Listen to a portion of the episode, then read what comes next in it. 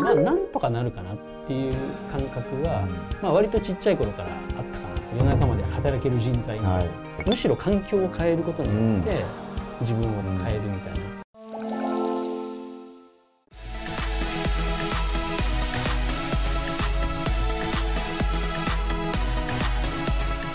皆さんこんにちは、えー、本日も素敵なゲストにお越しいただいております。チャットワーク取締役 CFO の井上さんですや井上さんありがとうございます。あいえこちらこそお招きいただきありがとうございます、ご出演いただけるとは思ってなかったんでちょっと今日はですね心躍らせていろんな話を伺っていきたいなと思っております。簡単にで結構なんですけれどもちょっと井上さんのそのざっくりのキャリアのアブストラクトをあのちょっといただいてもいいですか？あ私はですね、まあ、大学卒業した後は、うん、初めあの広告代理店に、えー、と就職して、うん、まあ、これはなんかマーケティングをざっくりやりたいなと思って入ったんですけど、はいうん、まあ、より上流のマーケティングやりたいっていうことで、まあ、戦略コンサルの方に転職をして。でその後割と実務をやりたいっていうところで、はい、まあ、当時割と勢いのあった外資系のうん、あのメーカーに移りでその後前職ですね、うん、あのやっぱり日本でこう戦略があるような会社に移りたいっていうところで、うん、まあ、リクルートの方に転職しまして、はい、でそこでいくつか M&A を経験して今の会社ですねチャットワークに約4年前に、うん、えー、と転職したというようなキャリアですね、うん、どんなこう少年時代過ごされてきたんですか？なんか大きな出来事ってそんななかったんですけど、うん、私あのもともと出身は静岡で、はい、ですごい田舎の町で育ったので、はい、ちっちゃなあの世界にはいたんですけど、はいあのまあ、勉強にしろ運動にしろ、まあ、それなりにできたっていう感じだったので、変なこう根拠のない自信は結構ある感じでしたね。なので割とこれ、まあ、キャリアにも影響してるかもしれないですけど、はい、まあなんとかなるかなっていう感覚は、うん、まあ、割とちっちゃい頃からあったかなと思いますね。私静岡の西部に出身なんですけど、はい、あの辺りって実はこうトヨタとかホンダとかスズキとかヤマハとかいろんなこう自動車産業が出たところなんですけど、風土的に結構そういうとこあるんですよ。わ割とこう田舎でまあなんとかなるでしょうみたいな。やってみなはれと。もうずっと静岡でいらっしゃって上がり上がりで高校を卒業され。そうですね。早稲田行かれますと。はいはい。早稲田ではどどういったことされてたんですか？えーとですね、早稲田も、これまたちょっと変わってるんですけど、私あの文学部出身なんですよね。文学部出身の CFO ってなかなかいないと思うんですけど、当時はこう実学より割とこう文学とか、アカデミックな雰囲気がする方がちょっとかっこいいかなと思って入ってました。で特にこうなんか大学時代これをなんか勉強しましたって誇れるようなものはなくですね、はい、映画を見たりとか,、なんかそういう活動しかしてなかったですね。まず初めは、えっと、ADK グループさんに入られまして、はいはい、でその後マーケの上流工程をされたいということで、えー、ローランド・ベルガーさんに行き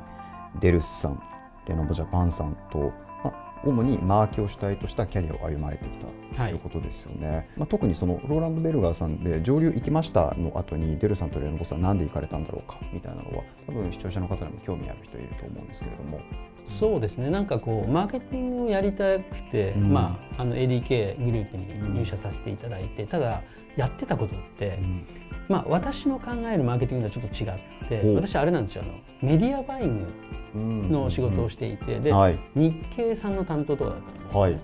であのメディアバイング自体はすごく重要な仕事なんですけど、うん、マーケティングとはまたちょっと違って、うん、いわゆるこう広告代理店的な業務だったので、はい、まあ、もうちょっと上流やりたいということででかなりですねメディアバイングから戦略コンサルってかなり実はギャップがそうですよね。でかいね、だいぶ遠いですよね。はい、うん、もうで当たってくだけろじゃないですけどもう本当にもう受けて受けて、うん、でたまたまこうご縁があって、うん、ベルガーさんに入社させていただいて、でだからそこもですね本当に初めての言葉仮でしたね。いやたまたまにしてはだいぶ大きいのを引きましたけどね。そうですね。たまたまにしては大きかったですね。大きいですよね。だいぶ苦労はしましたけど。この大きなキャリアチェンジの壁ってどうやって乗り越えれたなみたいな。一つは年齢はあるかなと思います。ね、はい、まだ20代だったので、うん、あのまあ、ローランド・ベルガーの方も一定こう第二新卒的な扱いをしてもらって、うん、で当時のやっぱりパートナーの方とかが、うん、まあ、一定こう熱意を感じていただいたりとか、まあ、その辺りを買っていただいたんだろうなという。はい、でなんか私のこうバックグラウンドとか地頭の良さだけで買ってくれたとはちょっと思えないというかですね。あのだいぶキャリアチェンジは大きかったので、はい。まあ、そその辺りの運があったんじゃないかなと思います。今の戦略ファームの仕事と当時の戦略ファームの仕事、まあ、だいぶ違うと思うんですよね、位置づけもだいぶ変わってきてるんだろうなと思うんですが、ただ日本でこうコンサルっていうものがこう浸透しだした時だったんで、一定人手が必要だったってところもはい、あると思います。はい、波が来てたわけです、ね、そうですね。なのでこう夜中まで働ける人材みたいな、はい、まあそのあたりはあったかもしれないです、ね。で熱意で働けますと、はい、まだまだそれが通用した時代ですね。はい、で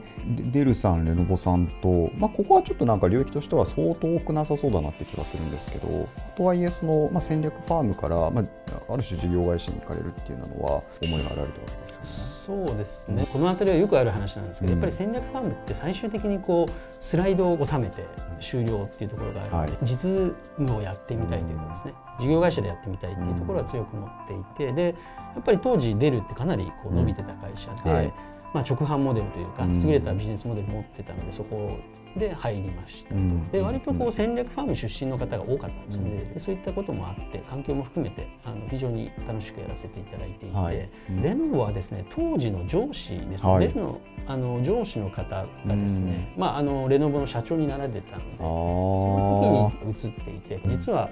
あのワールドワイドもレノボの、まあ、CEO がですね、はい、デルの APAC の、まあ、うん。トップの方が移られたので割とこうグローバルにこう出るからレノボに人があの動いたことがあってですね、うん、その流れですね。あそうなんですね、はい、なんとそのレノボさんでは、まあ、経営企画も、えー、ご担当されていたと伺ってるんですけれども、はい、この時にやられた経営企画っていうのはどどういう業務なんですか？いわゆるですねこう事業計画を作ったりとか、うん、やはりあの外資系の事業会社って基本的にはジャパンってこうセールスマーケティングの組織なので、うんあの基本的にこう事業計画を作ったりとか販売計画を作ったりとか、うん。うん、それに付随してこういろんなマーケのあのデータを分析したりとか、うん、まあ、そういったことがメインでしたね。あなんか経営企画って聞くとおやっとちょっとファイナンスに近くなったかみたいなあ。思う人もねいらっしゃるかなと思うんですけど。むしろマーケティングの延長線上ですね。そんなことなかったですね。はいほどな。このなんかあのマーケシュタイの前半のキャリアにおいて、まあ、本当に多岐にわたってこう学ばれたことあると思うんですけれどもなんかあえて一つ挙げるとしたらどんなことが印象的でしたそうですね、うん、それぞれ実は印象はあってですね ADK の時にはやっぱりこうなんか代理店なりのこう、はい、人との関係性の重要さみたいなのを学びましたし、はい、まあ、ローランド・ベルがどちらかというともうロジカルの筋トレみたいな世界。逆ですね、はい、ですしやっぱデルとかレノボは本当にこういわゆるあのマーケティングの一からみたいなところを学ばせていただいたなというところで、まあ、それぞれが学んだことはあるかなと思いますね。うんうんうん、そしたらですねやっと来ました。リクルートさん。これは当時井上さんとしてどうこう今後のキャリア作っていこうかって結構お考えのタイミングだったと思うんですよ。はいでその中頭の中で何を考えられていてでまあ多分他にもあったと思うんですよね。リクルートさん以外にもあったと思うんですけど最終的にどういう意思決定をしてリクルートさんに行かれたのかっていうところをまず伺えればなと思ってまして、はい。うん、当時考えていたのは割とその、まあ、これまでのあのキャリアでいうと ADK 以外は全部外資系の会社だったんですね。うん。うん、外資系の会社っていうのは先ほど少しこうセールスマーケティング組織だっていうふうに申し上げたんですけども、海外の本社で戦略が考えられていて、はい、それを実行するのがジャパンみたいな位置づけが多くてですね、はいえーと、そこにちょっと疑問を感じていたというか、まず日本で戦略を作っている日本の会社がいいかいうのが一つあって、でもう一つは外資系ってやっぱりこう権限以上が若い人にされているので、若い間からいろんなこうまあ、権限を持って仕事ができるような会社がいいというところでフィルターをかけていくとやっぱりこうリクルートっていうのはこう日本では初めに出てくる選択肢で、まあ、マーケティングからより経営みたいな視点もちょっと考えていたので、必然的に第一希望はリクルートみたいな感じにはなってましたね。あなるほど。でリクルートさん入られて、まあ、一番最初は新規事業開発に従事されたと。そうですね、うん、あの実際に事業の中に入っていくというよりは先ほど言った経営企画的な視点で、そのある事業を見るみたいな立場の、まあ、部署があったんですけど、まあ、そこに入らせていただいていくつかのこう新規事業を見させていただいた。その今おっしゃった経営企画というその文脈はあのレノボさんでやられてた時の経営企画に近いようなお仕事だったってですか？そうですね。ただ、うん、あのリクルートとそういった外資系の企業で一番違うのは、うん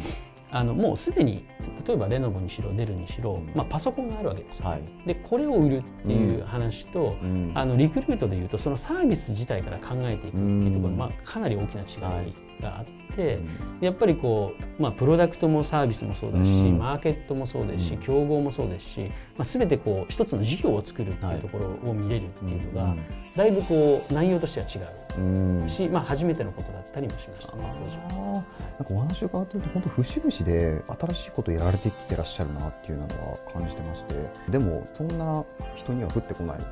じゃないかなと思うんですよ。なんか常ご自身のそのキャリアでやりたいこととか結構こう意思表示されてきたんですか？常にやりたいことを考えてそっちに持っていこうとはしていてで、まあ、私もそんなにこう能力が高いとか、はい、自分の地頭がすごいって自分で全然認識してないので、うん、まあ、むしろ環境を変えることによって、うん自分を変えるみたいな、ってことは意識はしてましたね、めちゃめちゃ気持ちいい生き方をされてますよね。いやまああのそうですね。まとめるとそうなんですけど あのそのその場その場では割とぐじぐぐじぐじ悩んでる、ね、あの時があったりとかそんなかっこいいもんではないんですけど、はい、ありがとうございます。そしたら前編はここまでにしまして、はい、後半からですねこっちの方が多分いろんなこう面白みもあるかなと思いますのでちょっとガツッと深掘らせていただければなと思いますので一旦前編ははい、ありがとうございました。